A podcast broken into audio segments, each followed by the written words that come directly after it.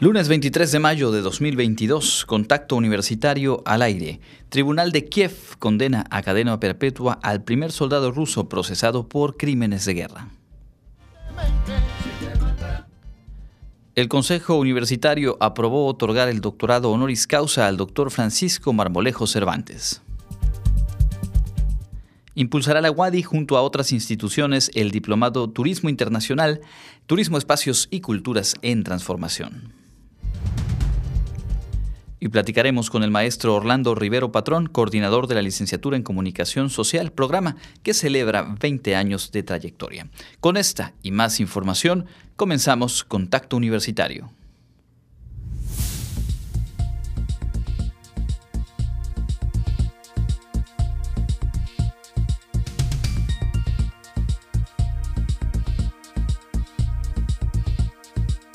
Contacto Universitario nuestro punto de encuentro con la información.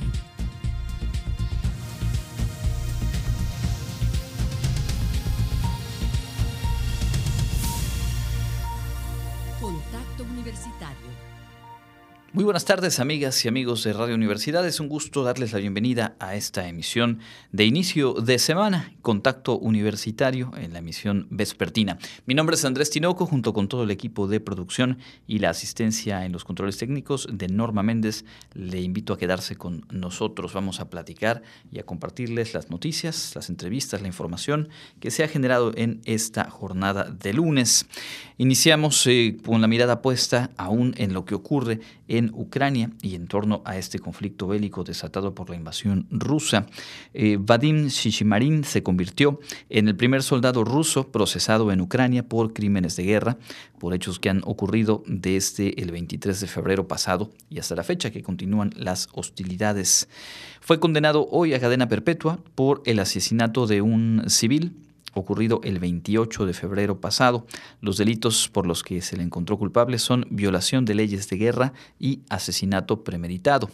Tras un ataque del ejército ucraniano, la columna de la que él formaba parte eh, se había desbandado y el acusado, que por cierto tenía el grado de comandante, en compañía con otros cuatro soldados, se dio a la fuga en un vehículo civil tomado por la fuerza. Al llegar a la ciudad del poblado de Chupacfa, se encontraron con la víctima que iba hablando por teléfono a bordo de una bicicleta y el soldado le habría disparado a la cabeza para evitar, dijo, que le, lo delatara o delatara a las eh, tropas rusas que se encontraban huyendo justamente en ese sitio.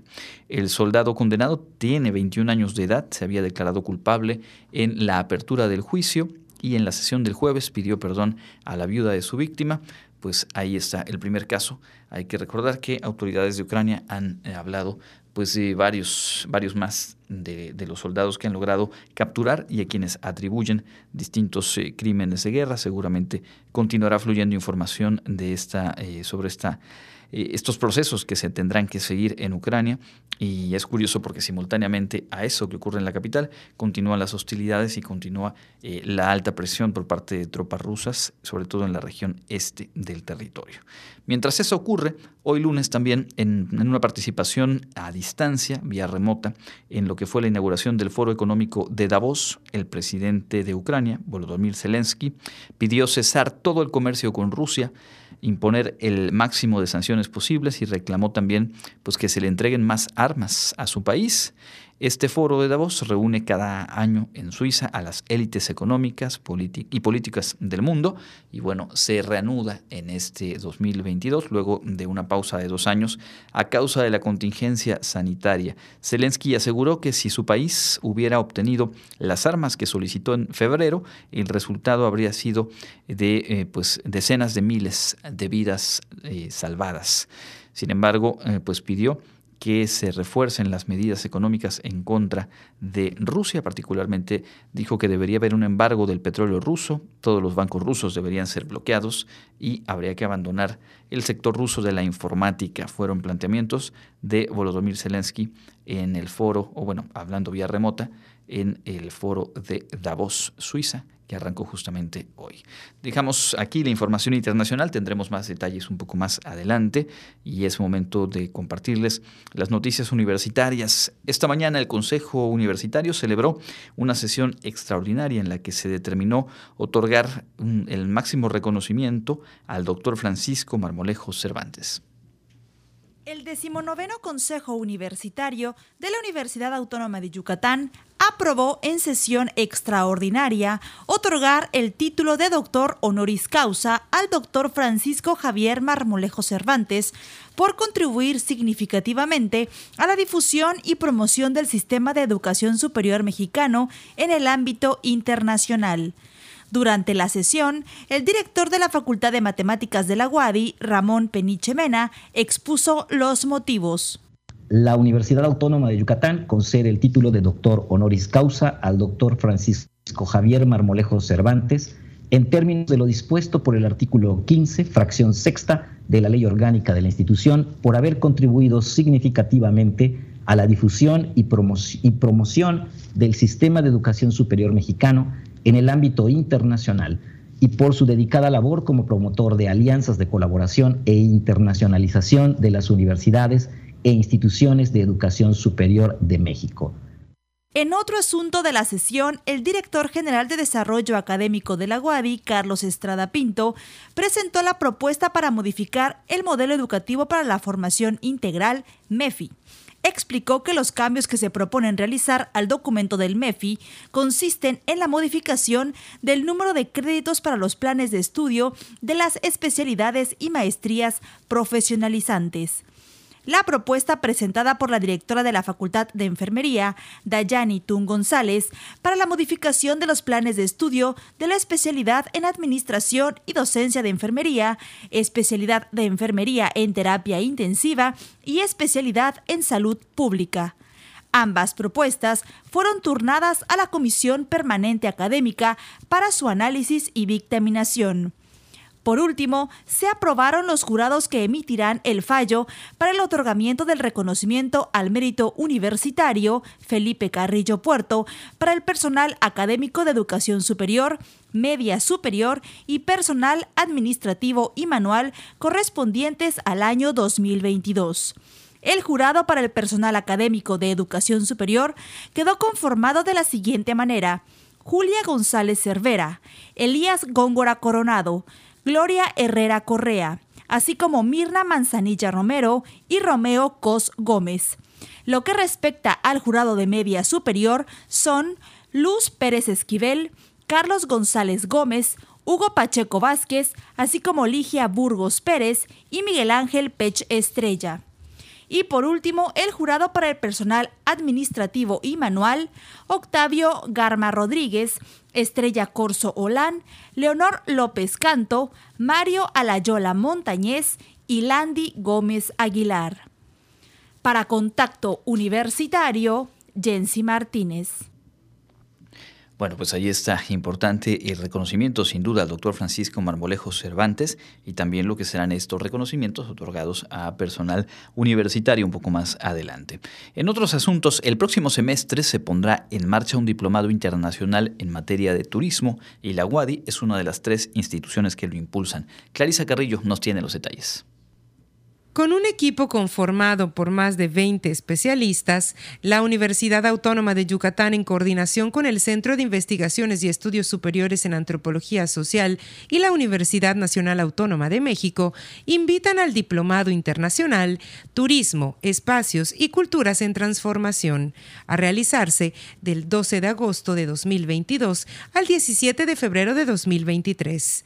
Al respecto, el profesor investigador de la Facultad de Ciencias Antropológicas de la UADI, Samuel Jolt, informó que está dirigido a estudiantes, profesionistas investigadores y funcionarios de gobierno. Reúne a un equipo conformado de, más de 20 especialistas que pues desde sus diferentes disciplinas y perspectivas pues van a contribuir para ofrecer una visión integral del desarrollo del turismo y sus transformaciones económicas, ambientales y socioculturales.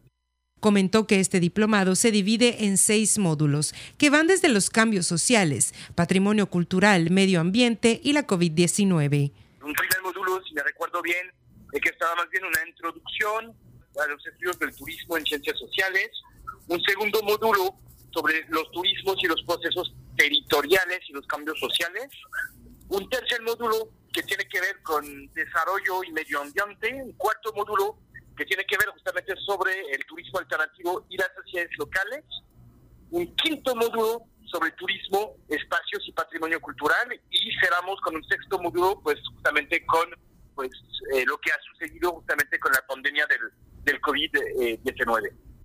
El registro de postulaciones se encuentra abierto desde el 10 de mayo y finalizará el 30 de junio. Los resultados de los seleccionados se darán a conocer el 1 de junio.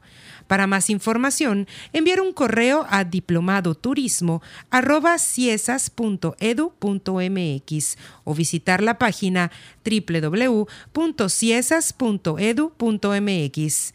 Para Contacto Universitario, Clarisa Carrillo. Y como platicamos aquí mismo el jueves eh, pasado, en la Cátedra Extraordinaria del Centenario de la Guadi se rindió un merecido homenaje al doctor Arcadio Poveda Ricalde. Como parte de ese evento, el director del Instituto de Radioastronomía y Astrofísica impartió una muy interesante conferencia. Como parte del homenaje póstumo a Arcadio Poveda Ricalde, celebrado en el marco de la Cátedra Extraordinaria del Centenario de la Universidad Autónoma de Yucatán, se llevó a cabo la conferencia Estrellas desbocadas en Orión y la integración de cúmulos jóvenes, impartida por el director del Instituto de Radioastronomía y Astrofísica, Luis Alberto Zapata González. En su intervención explicó el tema de las estrellas desbocadas, uno de sus principales trabajos, así como de Poveda Ricalde. Por medio de una amplia explicación, el experto señaló la trayectoria que se encuentran investigando de dos estrellas desbocadas, cerca del cinturón de Orión, el sistema BNKL. Realmente, si nosotros extrapolamos hacia atrás, vamos a encontrar que hace como unos 500 años estuvieron bastante juntas unas de otras y algo ocurrió durante este proceso, o sea, durante estos 500 años, que eyectó a las estrellas y las puso con velocidades grandísimas, ¿no? Y esa es una de las preguntas así muy importantes. ¿Qué fenómeno ocurre durante la, la formación de las estrellas que hace que las estrellas sean desbocadas con velocidades grandísimas, ¿no?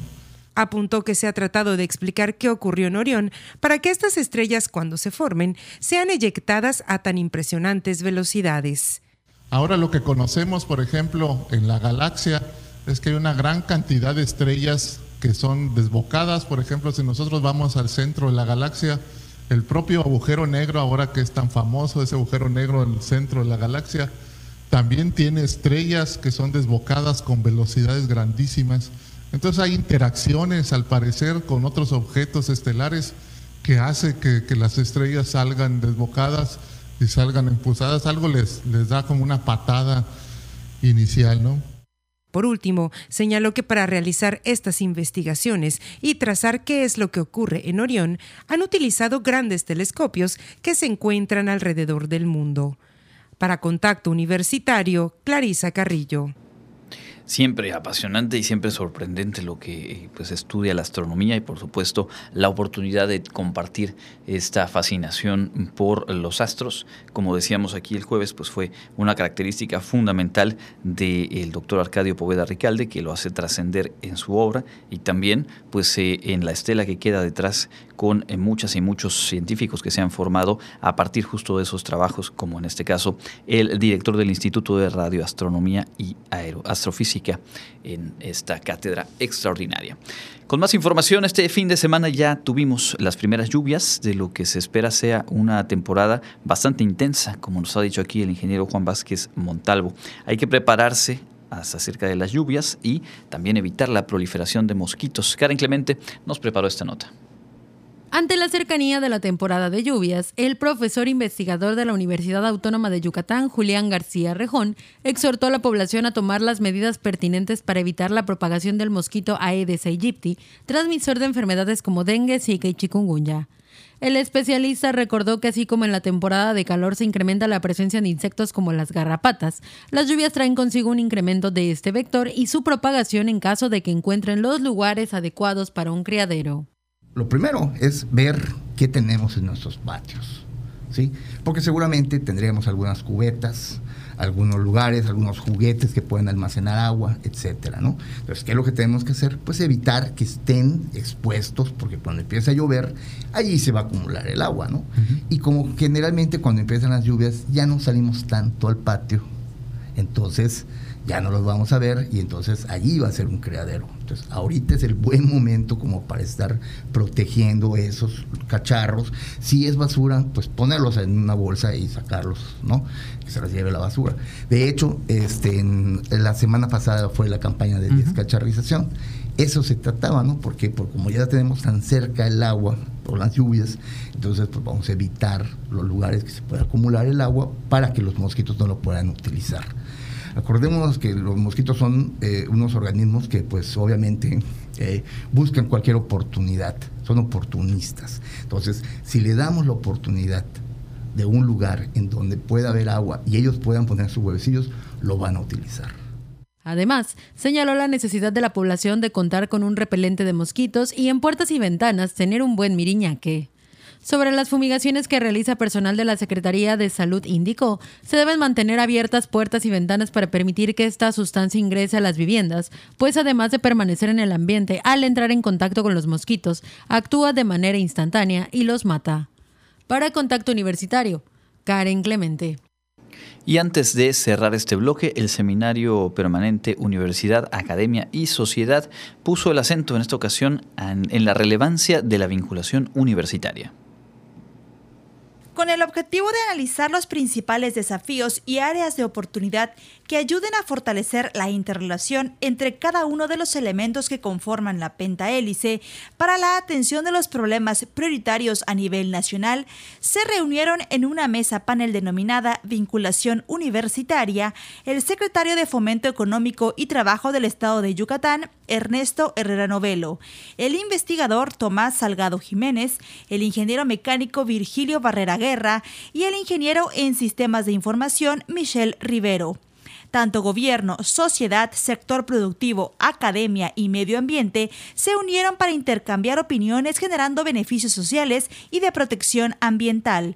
En su opinión, el secretario de Fomento Económico y Trabajo del Estado de Yucatán, Ernesto Herrera Novelo, expuso las grandes empresas son las que generan las oportunidades.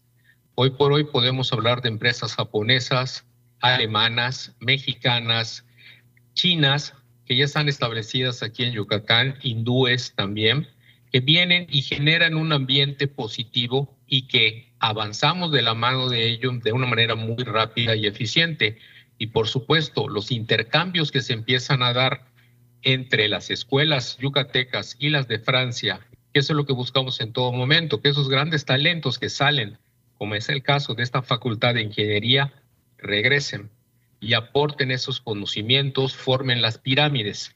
Y si entienden por qué digo esto, es que al final del día, cuando llega la empresa francesa donde él está practicando y él sea jefe de la pirámide, automáticamente todos sus compañeros van teniendo un conocimiento y un crecimiento muy acelerado y ya tienen empleo destacó que la vinculación con la sociedad, específicamente con el sector productivo, ha sido uno de los objetos más deseados por todas las universidades mexicanas y es por ello que las instituciones han emprendido acercamiento con la planta productiva. Hasta ahora, se plantea que las universidades tienen tres funciones sustantivas, la docencia, la investigación y la extensión.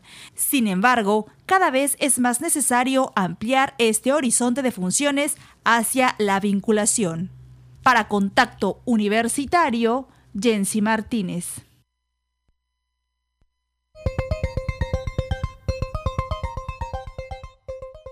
Y en el ámbito local, la Expo Vivienda se llevará a cabo del 26 al 29 de mayo próximo en el Centro de Convenciones Yucatán Siglo XXI, abriendo sus puertas el jueves 26 de mayo a partir de las 12 del mediodía. Los horarios de atención serán de 10 de la mañana a 9 de la noche, mientras que la plataforma virtual estará disponible del 23 de mayo al 4 de junio. La oferta de vivienda que la Expo Vivienda presentará va desde la vivienda social con valor de 380 mil pesos hasta viviendas residenciales con valores superiores a los 3 millones de pesos. Dicha oferta de vivienda se localiza en Mérida, la zona conurbada y principales municipios del interior del estado como Progreso, Valladolid, Junucma y Motul.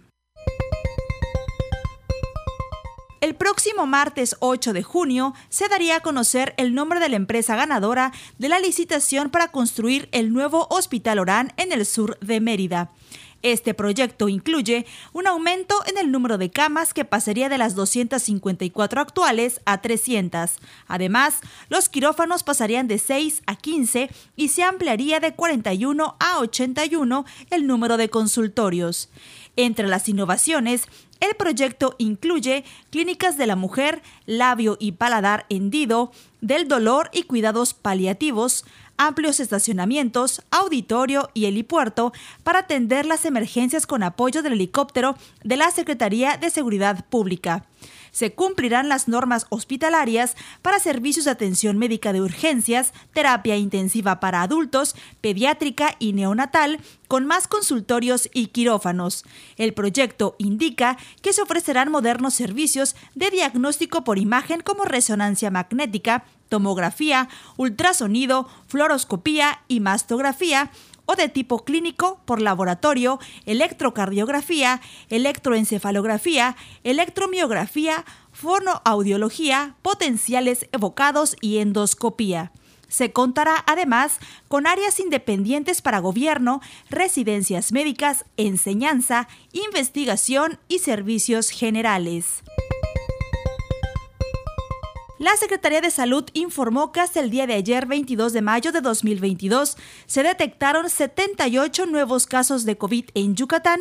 Los nuevos casos de COVID se registraron en 77 en Mérida y uno en Ticul. Además, la Secretaría anunció que la entidad permanece sin nuevas muertes por COVID. Desde el fin de semana pasado llegó a la península de Yucatán el polvo del Sahara, confirma el meteorólogo Juan Antonio Palma Solís, coordinador de Meteorred México.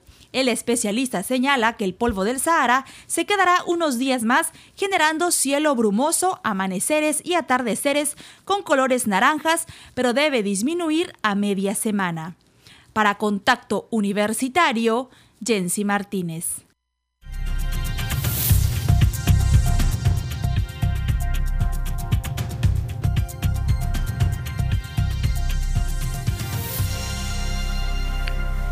Continuamos y estamos ya en nuestro espacio de entrevista. Nos da mucho gusto recibir hoy en cabina al maestro Orlando Rivero Patrón, coordinador de la licenciatura en Comunicación Social de nuestra Casa de Estudios, un programa de estudios que justo celebra su 20 aniversario y eso es motivo pues de interés no solamente por las actividades que han realizado y que van a continuar realizando para celebrarlo, sino para hacer un buen balance de cómo ha impactado la creación de esta licenciatura al interior de nuestra universidad y, por supuesto, en el ámbito externo. Bienvenido Orlando y gracias por acompañarnos. Al contrario, un placer, es un gusto estar aquí en, este programa el día de hoy, un programa de nuestra casa. Eh, pues estamos en familia, podemos decirlo así. Totalmente. Gracias a, pues, a nuestra licenciatura, ¿no? La licenciatura en comunicación social.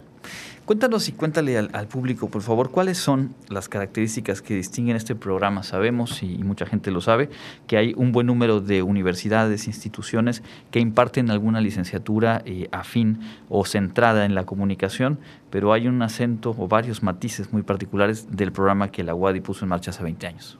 Así es, efectivamente hay muchas licenciaturas que tienen que ver con periodismo, medios de comunicación o ciencias de la comunicación en general, pero particularmente en nuestro plan de estudios está muy enfocado al aspecto social. ¿A qué nos referimos con esto? Y que de hecho es una pregunta que siempre nos hacen las y los estudiantes, sobre todo quienes van a ingresar al programa educativo. Eh, es un aspecto que analiza todos los procesos comunicativos que ocurren en la sociedad, donde implica efectivamente medios y tecnologías, pero también implica procesos en empresas, organizaciones, el trabajo con grupos sociales de diferente índole, estamos hablando interior del Estado, grupos urbanos también, diferentes grupos etarios. Entonces, es una, una licenciatura muy integral en ese aspecto donde el enfoque principalmente son los procesos comunicativos que ocurren en la sociedad y eso nos permite abrir el abanico a múltiples campos profesionalizantes, laborales y de estudio también. Algo que, también caracteriza a, la licenciatura en comunicación social, y lo hemos sabido a partir de la vinculación con eh, egresados, investigadores, académicas de otras instituciones, es eh, la facultad en la cual eh, se creó y de la cual forma parte, la Facultad de Ciencias Antropológicas. Más allá de que se ha ido integrando el campus completo, los primeros años de la licenciatura, pues era una interacción que ya de por sí tenía en ese mismo espacio, pues a, las otras carreras que se imparten en la facultad. ¿Cómo ha nutrido y cómo ha sido este diálogo entre las eh, licenciaturas, primero de la Facultad de Ciencias Antropológicas y bueno, después el campus como tal? Muy, muy enriquecedora la experiencia. ¿En qué sentido? Con el modelo educativo que tenemos en la universidad se permite la inter y transdisciplina. Estamos hablando de actividades, asignaturas, proyectos de investigación, proyectos audiovisuales de titulación que implique el trabajo entre comunicación con las otras cinco licenciaturas que cohabitamos en la facultad. Algo que también, bueno, siempre nos, nos hacen como la observación, ¿por qué esta comunicación en ciencias antropológicas? Eh, y obedece precisamente a esto que comentabas el hecho de analizar la comunicación como un proceso transversal a la vida humana, pues nos coloca ante este ser humano que estudia la antropología y que se diversifica en todas las ramas que se ven en nuestra facultad, ¿no? Entonces, por eso esta interacción pues nos enriquece en todos los aspectos. Estamos hablando inclusive de actividades que son interdisciplinarias totalmente, que permiten la formación integral de las y los estudiantes, porque hay asignaturas que son compartidas y sobre todo optativas y libres con turismo, con literatura, con historia, y eso hace pues un ambiente además de muy bonito en materia social, académicamente muy rico en experiencias y conocimientos. Sí, completamente. Eh, pensar en cualquier campo de, estudio, cualquier campo eh, profesional a lo largo de 20 años, pues es hablar de, de, cambios y de transformaciones. Pero seguramente que de los que más aceleradamente se han transformado es el de la comunicación, hablando eh, de manera integral y particularmente de lo que tiene que ver con los medios, con las plataformas digitales, etcétera. Cuéntanos cómo ha impactado este diálogo que es constante entre eh, la universidad, su la formación que da a sus estudiantes y el entorno, y tener que adaptar y reinventar los enfoques, las asignaturas, en fin, todo lo que implica pues mantener al día un programa de estudios. Eh, bueno, ha sido directo totalmente. Estamos hablando de un plan de estudios que tiene cuatro diferentes modificaciones en los 20 años. Eh, estas modificaciones o actualizaciones al plan obedecen efectivamente, como bien lo dices, a la respuesta ante las necesidades del entorno.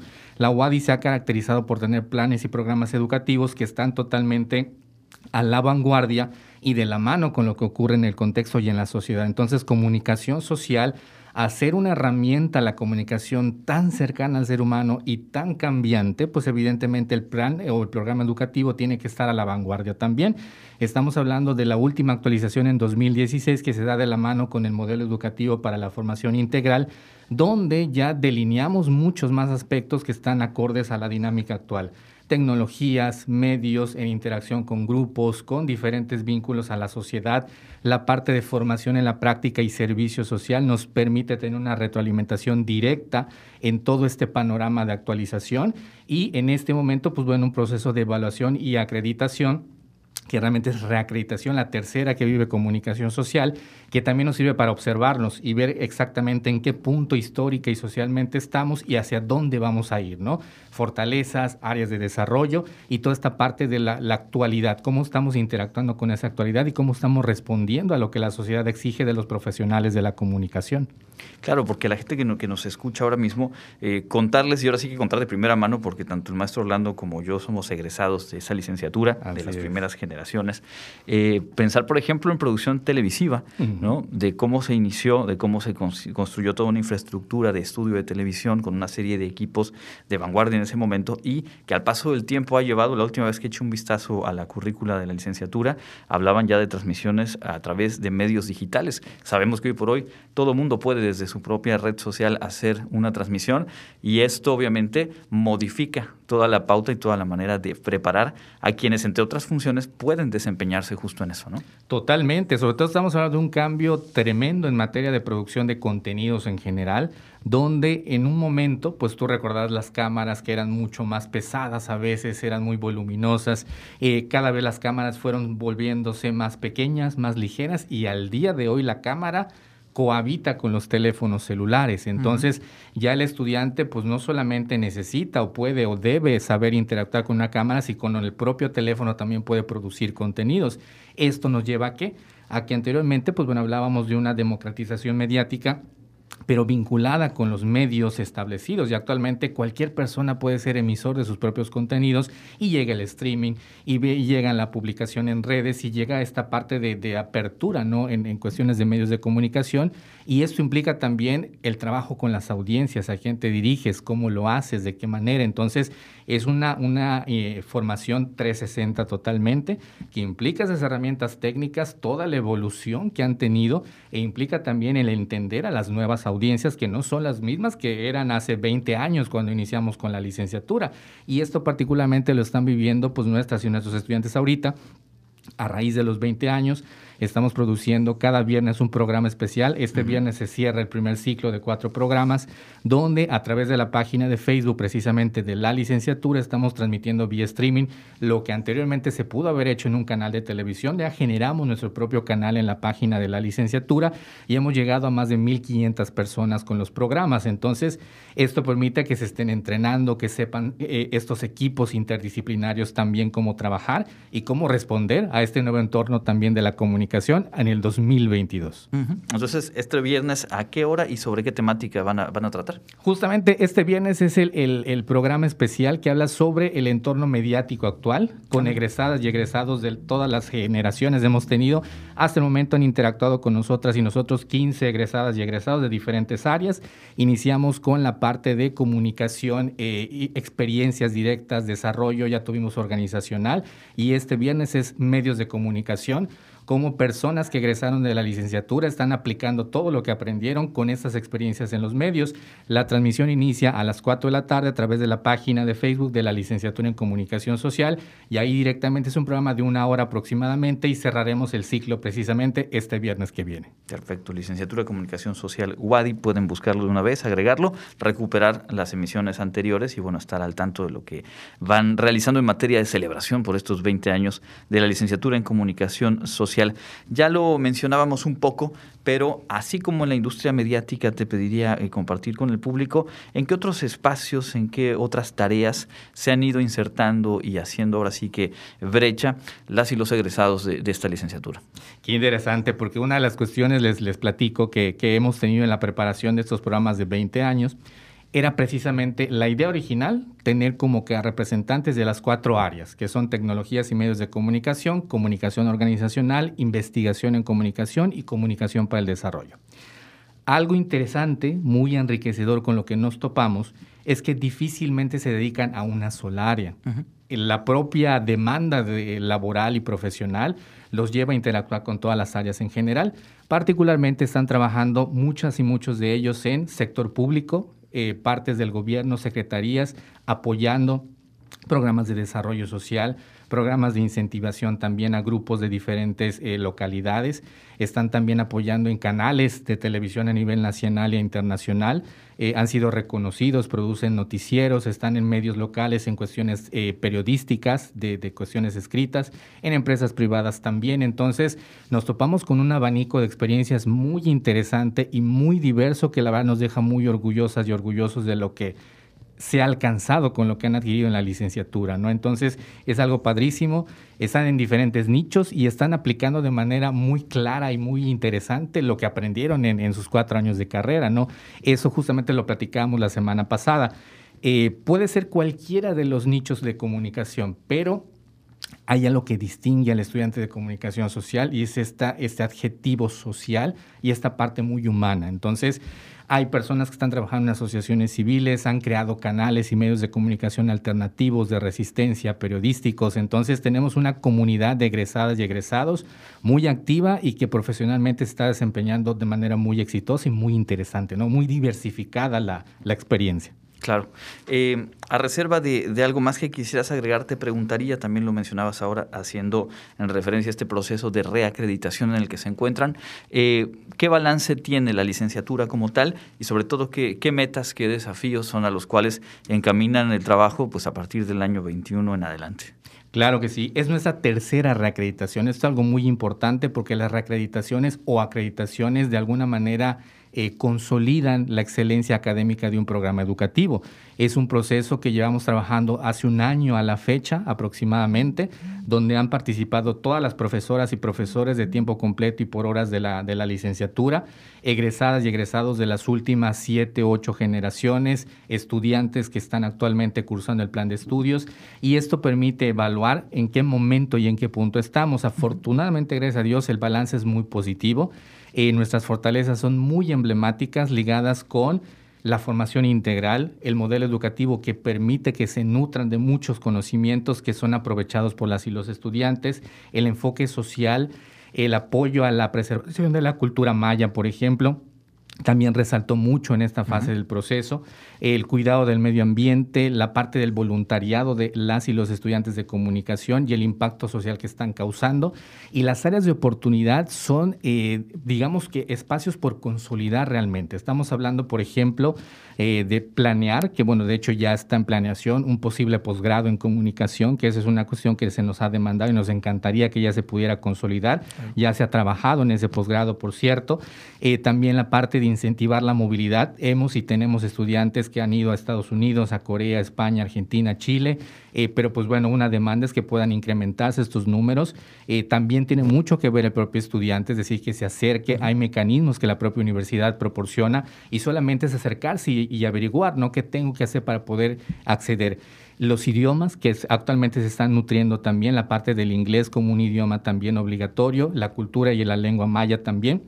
Entonces, digamos que son áreas que buscan consolidarse, que ya se están trabajando inclusive desde antes de, la, de esta acreditación que estamos viviendo y que efectivamente nos indican que estamos yendo por un muy buen camino con el apoyo institucional y pues de nuestras autoridades también. ¿no? Entonces, estamos la verdad es que muy contentos y contentos con el resultado. La semana pasada tuvimos la visita de la, del organismo acreditador y nos quedamos con un muy buen resultado y muy buen sabor de boca también. Bueno, pues qué, qué, bueno, la verdad es que da gusto escuchar eh, de cualquiera de los programas de, licenciatura de nuestra universidad este tipo de, retos que, que, marcan las acreditaciones, las evaluaciones, etcétera, y el tener o el poder tener tan claras hacia dónde dirigir el trabajo para consolidar, para reforzar, más allá, como decías antes, pues de todas las fortalezas y de ese sello que sí, la verdad es que nos consta, distingue a las y los estudiantes y sobre todo a las y los profesionales de la comunicación social que se forman en nuestra universidad. Pues a través tuyo una felicitación al equipo que conforma la licenciatura, a cada una, cada uno de los profesores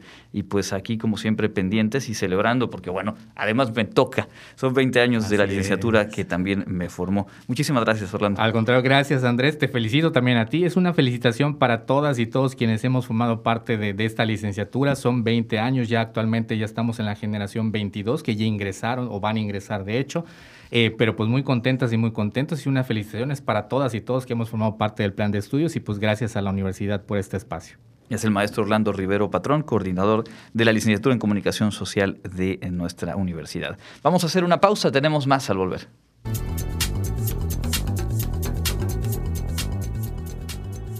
Información del Comité Institucional para la Atención de los Fenómenos Meteorológicos Extremos de la UADI, para hoy lunes 23 de mayo, tenemos ambiente muy caluroso. La máxima temperatura se espera que llegue a los 41 grados Celsius y la temperatura mínima estará entre los 23 y 27 grados en el amanecer de mañana martes. En la ciudad de Mérida, centro y oeste, la temperatura máxima estará en 39 grados y la mínima de 23. En la costa se esperan temperaturas máximas de 35 grados y mínimas de 23 grados, con cielo mayormente despejado. En el sur y sureste del estado, la temperatura más alta será de 38 grados y las mínimas de 23. El cielo estará medio nublado y con posibles lluvias. En el este y noreste de Yucatán tendrán como máximo 38 grados y una temperatura mínima de 25. Para contacto universitario, Elena Pasos.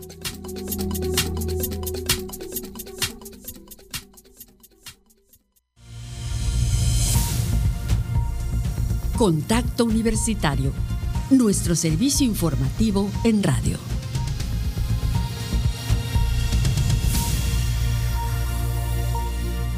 De vuelta en Contacto Universitario, esta emisión de lunes 23 de mayo.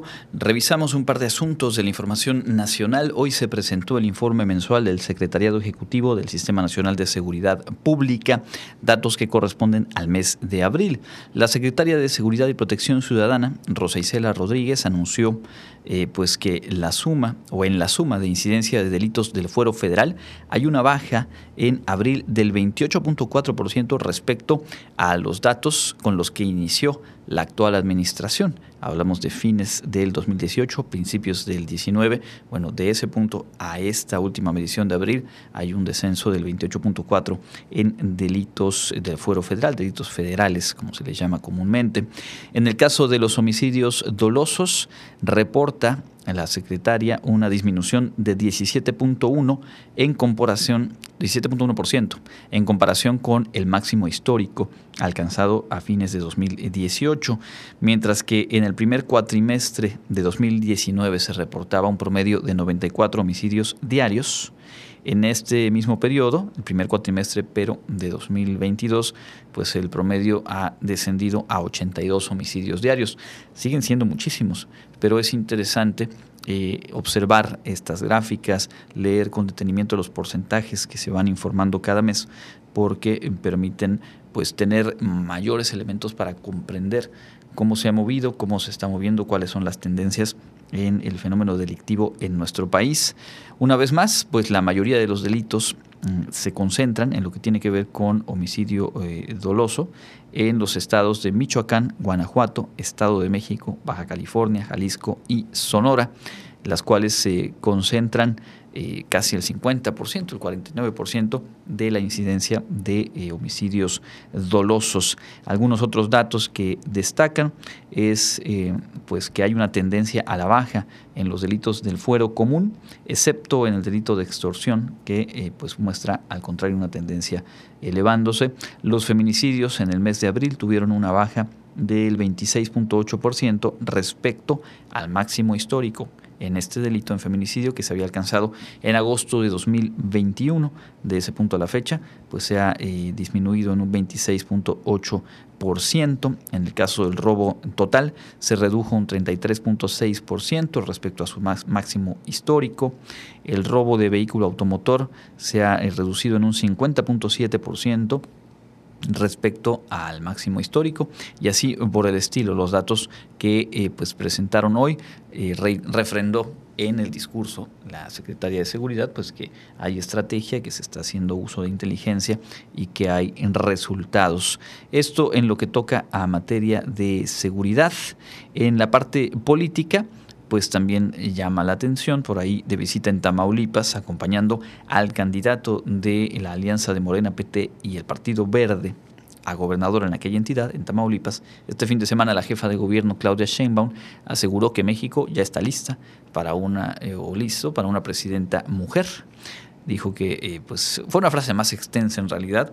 Eh, se, toma en los encabezados justamente este punto y vaya que sí debe haber habido intencionalidad en iniciar así, pero la frase completa decía, México está listo para una presidenta, para un astronauta, para una ingeniera y así continuaba, pero obviamente significativo y es un mensaje claro en este momento político por parte de la jefa de gobierno Claudia Sheinbaum. Respondiendo un poco a ello y a otros sucesos del fin de semana y de las últimas semanas, eh, la vicecoordinadora de la bancada del PAN en el Senado, Kenia López Rabadán, criticó hoy el activismo electoral del secretario de Gobernación, Adán Augusto López, el secretario de Relaciones Exteriores, Marcelo Ebrard, y el de la propia jefa de gobierno en la Ciudad de México, y cuestionó quién les paga sus viajes, sus comidas, la operación política que están haciendo, y bueno, sostuvo que están recurriendo de manera sistemática a violentar la ley y esto pues dijo tendría que ser revisado por las autoridades electorales. Esto se va a seguir em, digamos tensionando de aquí a las elecciones a principios de junio y después habrá que ver los resultados, cómo se reconfigura el tablero político y pues de qué manera impacta esto eh, el destino, digamos, el quehacer del gobierno federal obviamente lo que ocurrirá en las seis entidades donde se renuevan gobiernos estatales y con qué impulso llegarán o arrancarán, digamos, eh, la ruta ya formal y casi definitiva hacia eh, la próxima elección presidencial en 2024. Todo eso lo veremos y lo comentaremos aquí mismo. Dejamos la información nacional, escuchamos a Elena Pasos con lo que ha ocurrido en el ámbito global.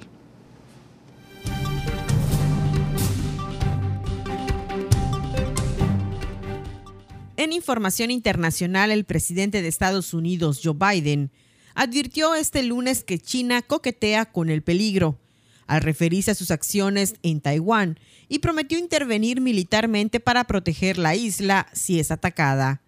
Biden realiza estas declaraciones en medio de su primera gira por Asia como presidente de los Estados Unidos, en la que también visitó Corea del Sur, otro aliado estadounidense en la región.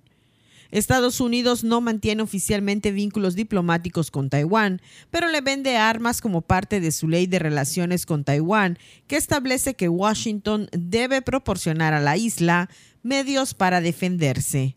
Al mismo tiempo mantiene lazos formales con China y también reconoce diplomáticamente la posición de Pekín de que solo existe un solo gobierno chino. Por su parte, el Departamento de Estados Unidos comenzó a retractarse por los comentarios de Joe Biden tan solo unos pocos minutos después de sus polémicas declaraciones, alegando que esta no es la primera vez que el mandatario afirma que Estados Unidos defenderá a Taiwán y que podría tratarse de una manera de expresar su profunda inquietud sobre la invasión de Ucrania y la perspectiva de que suceda algo similar en Taiwán.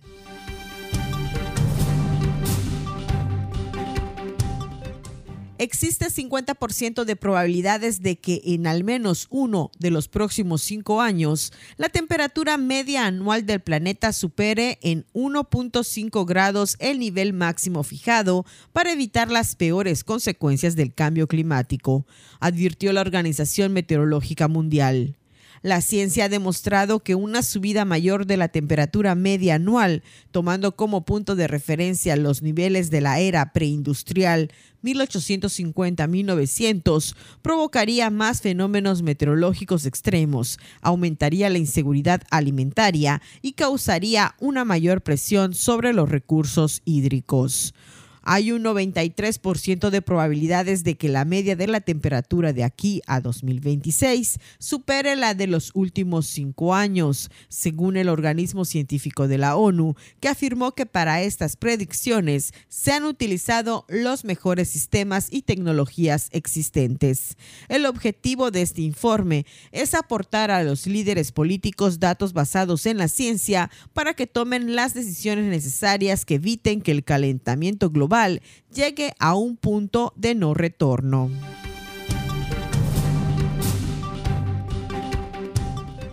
La transmisión de la viruela del mono de persona a persona puede detenerse en los países no endémicos, afirmó este lunes María Van Kerkhove, encargada de la lucha contra el COVID-19 en la OMS, pero también de las enfermedades emergentes y zoonosis. Por su parte, el Centro Europeo para la Prevención y el Control de las Enfermedades aseguró que el riesgo de contagio de la viruela del mono es muy bajo en la población en general, pero alto entre las personas con múltiples parejas sexuales. Para Contacto Universitario, Elena Pasos.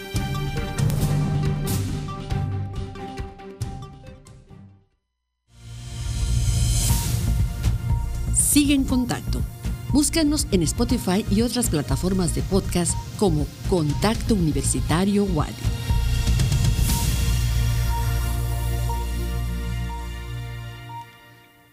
14 horas con 51 minutos. Continuamos en contacto universitario. Como cada lunes tenemos información deportiva y en este lunes en especial en el quehacer de la Universidad Nacional y la representación Jaguar, Ignacio Silveira nos tiene una excelente noticia eh, surgida justamente allá en Ciudad Juárez. Tito, cuéntanos, buenas tardes.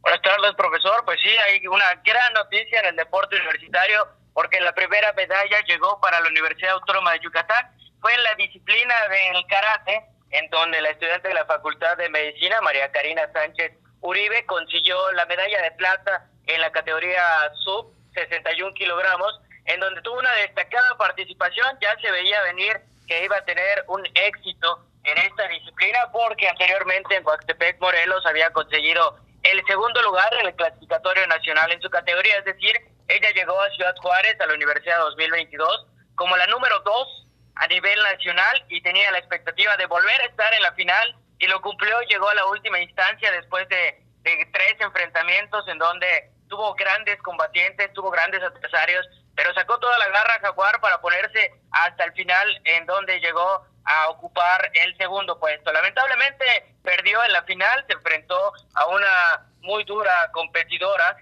de la Universidad Autónoma de Nuevo León, una de las que son las principales universidades del deporte en la universidad y que incluso Nuevo León, la Autónoma de Nuevo León, está en el top, está en la cima del medallero. Entonces ahí sí se veía un poco complicada la cosa para María Karina Sánchez Uribe, pero al final terminó consiguiendo la medalla de plata, el segundo lugar en la categoría sub 61 kilogramos. Y para hacerlo todavía mejor para ella, esta es su primera universidad en toda su carrera deportiva académica en la Universidad Autónoma de Yucatán. Así que debuta con un con un gran triunfo que es la primera medalla en esta edición 2022 de la universidad para nuestra universidad, la Autónoma de Yucatán.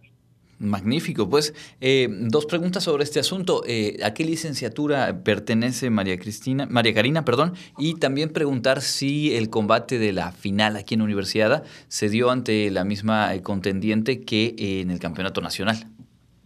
No, no, no fue contra la misma del campeonato nacional, ahí sí hubieron algunos cambios en lo que fue el trayecto con, con las llaves que se armaron al final. La que había sido la combatiente en la última instancia terminó en la, en la competencia anterior, en el clasificatorio nacional, terminó cayendo antes, así que se marcaba como la favorita María Karina, pero como ya mencionaba, viene muy dura la Universidad Autónoma de León con sus atletas en todas las disciplinas, tanto individuales como de conjunto, y terminó ganando en la final esta su combatiente de Nuevo León. Pero interesante porque al final eh, justo la campeona nacional no logró eh, ubicarse eh, en la final y en el puesto, digamos, refrendar lo que había hecho hace poco tiempo en, en, el clasificatorio. No así la deportista jaguar que, bueno, llegó como en el segundo lugar nacional y regresa con la medalla de plata justamente de esta universidad. Y te preguntaba, ¿a qué licenciatura pertenece? A la licenciatura de médico cirujano. Fíjate, sin duda también de destacarse, por supuesto, de, destacar eh, la entrega en el deporte, destacar ese nivel y obviamente lo que sabemos, el reto académico escolar que implica la licenciatura en medicina. Así que bueno, eh, enhorabuena y sin duda llena de orgullo María Karina Sánchez Uribe, retrayéndonos la plata en el karate femenil. Cuéntanos eh, qué otro deporte vio acción en estos días allá en la fase nacional. Bueno, también el rugby cerró su participación, tanto el equipo femenil eh, dirigido por el entrenador Alberto Basulto concluyeron pues sus tres partidos en la Universidad Nacional, se metieron contra las Pumas de la UNAM, luego las Lobas de la UAP, la Benemérita Universidad Autónoma de Puebla, y de último terminaron con Coahuila, ya en la etapa de cuartos de final, un marcador 29 a 0 en contra para concluir la contienda. Sí suena extraño, perdieron dos partidos y aún así se pusieron en la etapa de cuartos de final según la modalidad eh, y, el, pareo de equipos que se inscribieron a esta disciplina, pues terminaron en cuartos de final en donde cayeron contra Coahuila 29 a 0, mientras que por la rama varonil, comandados por Sergio Cámara, arrancaron contra el Tecnológico de Monterrey, Campus Puebla, y posteriormente se midieron a los Pumas de la UNAM último compromiso también, este fue la fase de grupos contra la Universidad Estatal de Arkansas de Querétaro, en donde cayeron 40-0 para terminar esta gran experiencia que tuvieron en la frontera, enfrentándose a grandes equipos que tienen una mentalidad más enfocada a esta disciplina, el rugby, que poco a poco está haciendo, está abarcando más terreno tanto en nuestra universidad como en el estado, pero que con esta competencia de nivel nacional pues se ve que venga más adelante más triunfos, más éxito para el rugby. De acuerdo. Y continúa eh, en marcha esta fase nacional. Me decías que aún algunas de las disciplinas a las que ha clasificado deportistas o representativos de la UADI pues están eh, en agenda. Eh, ¿A cuál habrá que poner especial atención en los próximos días? Bueno, sobre todo al ajedrez porque es donde también hay expectativa de que pueda llegar lo que son medallas. Vamos a tener las siguientes disciplinas, tenis de mesa, hoy tuvo la salida directo a Ciudad Juárez, bueno, no directo, con escala, pero ya hay camino a Ciudad Juárez para iniciar competencias mañana. Y mañana viajan también gimnasia y ajedrez. Y más adelante vamos a tener voleibol de playa, en donde ahí también hay expectativa de que el equipo de las Jaguares pueda refrendar el segundo lugar que tuvo en, el, tuvo en el Campeonato Nacional Universitario. Y después vamos a ver tiro con arco, ahí también se, se crea una expectativa con una combatiente que estuvo también fuerte en el clasificatorio. Esgrima, en esgrima también hay, hay opciones de medallas, tanto en equipo como individual. Luego viene el balonmano y el levantamiento de pesos va a ser la última competencia que se va a desarrollar en los últimos tres días de esta justa nacional, que para ser exactos serían entonces 4, 5 y 6 de junio, cuando se tenga el levantamiento de pesas, la alterofilia como la última disciplina de toda la universidad, de toda la universidad 2022. Perfecto, pues entonces eh, tome nota y dime si me falta alguna, con particular atención por posibilidad de medalla o de resultado importante en esta fase nacional, voleibol de playa, tiro con arco, ajedrez y esgrima. Es correcto. Bueno, pues lo estaremos platicando por aquí. El sábado por la mañana tendremos eh, la colaboración eh, de cada emisión sabatina y por supuesto el lunes aquí en vivo pues estaremos platicando, ojalá, de una mayor cosecha de medallas para nuestra universidad. Claro que sí, todos esperamos el mayor de los éxitos para nuestras elecciones jaguares en esta Universidad Nacional y sí, se lo contaremos tanto el sábado como el próximo lunes. Perfecto, pues muchísimas gracias, como siempre, excelente tarde, Tito. Igualmente a todos los que están siguiendo Contacto Universitario es Ignacio Tito Silveira. Ahí tiene usted la medalla de plata de María Karina Sánchez Uribe en el karate en la fase nacional de la Universidad 2022. Estamos en la recta final del programa. Escuchemos la agenda que como cada tarde eh, nos la presenta Fabiola Herrera Contreras.